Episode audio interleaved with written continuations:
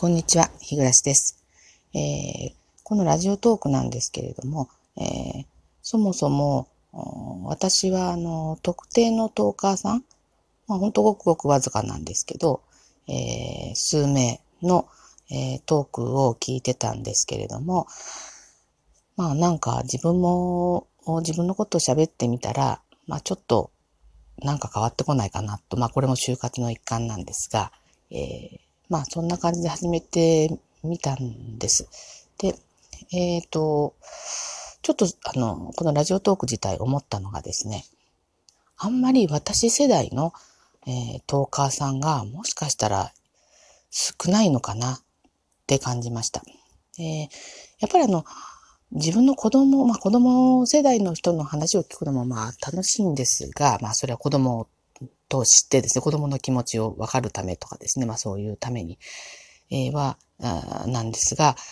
えー、やっぱ同年代の人がどんなことを思ってたり、えー、どんなことに、えー、興味を持ってたり、どんなことをやってたりとか、そういう話も、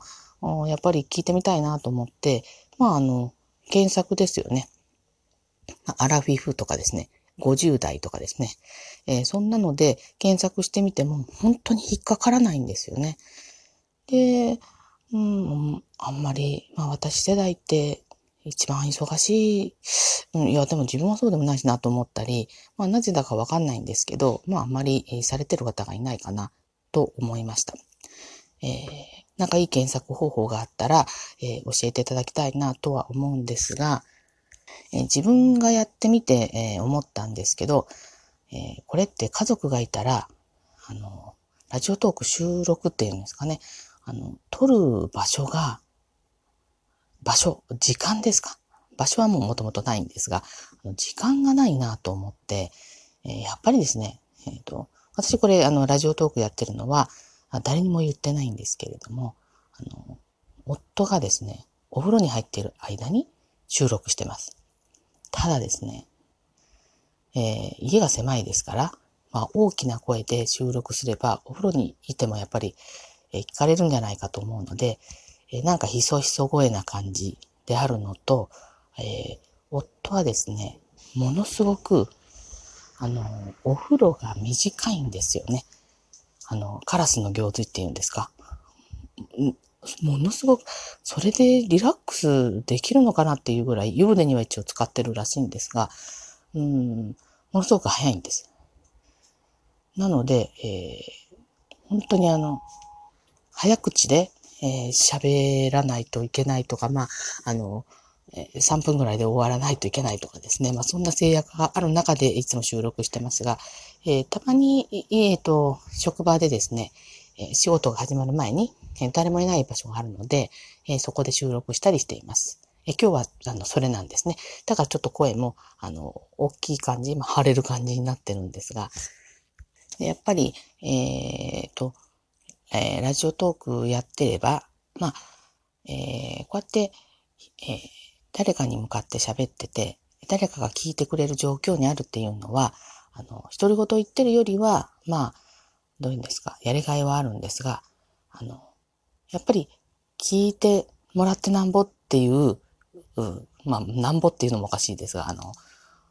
気持ちにはやっぱりだんだん欲が出てきますよね。で、一回、えー、最近あのできたあの生配信、ちょっとこれに手を出してみようかと思って、えー、本当に、どういうんですか、あの、えー、っと、あの、トークの内容だけ入力して、本当あの、配信のボタンを押しかけたんですが、本当にこれですね、あの、9分、押すまでに、押すまでで結局押さなかったんですが、あの、タイムアウトでですね、あの、お仕事が始まる時間に、なるので、えやめたんですが、結局生配信はね、ちょっとハードルが高かったですね。だから結構あの、生配信されてる方って、あの、勇気のある方だなってちょっと思いました。まあ、毎日やってれば、あ特になんてことないんだと思うんですが、あの、ちょっと、もうちょっとですね、この収録で修行を積んでから、あの、やってみたいなと思います。で、これあの、全然台本なしでやってまして、だから、ちょっと、どうですか、あの、私たちの世代特有のあの、えー、さっき言ったのにもう一回言ってるとかですね、そういった繰り返しなんかもあってお聞き苦しい点もあるかもしれないんですが、えー、ちょっと、もうちょっとですね、続けてみたいなと思っていますので、よろしくお願いします。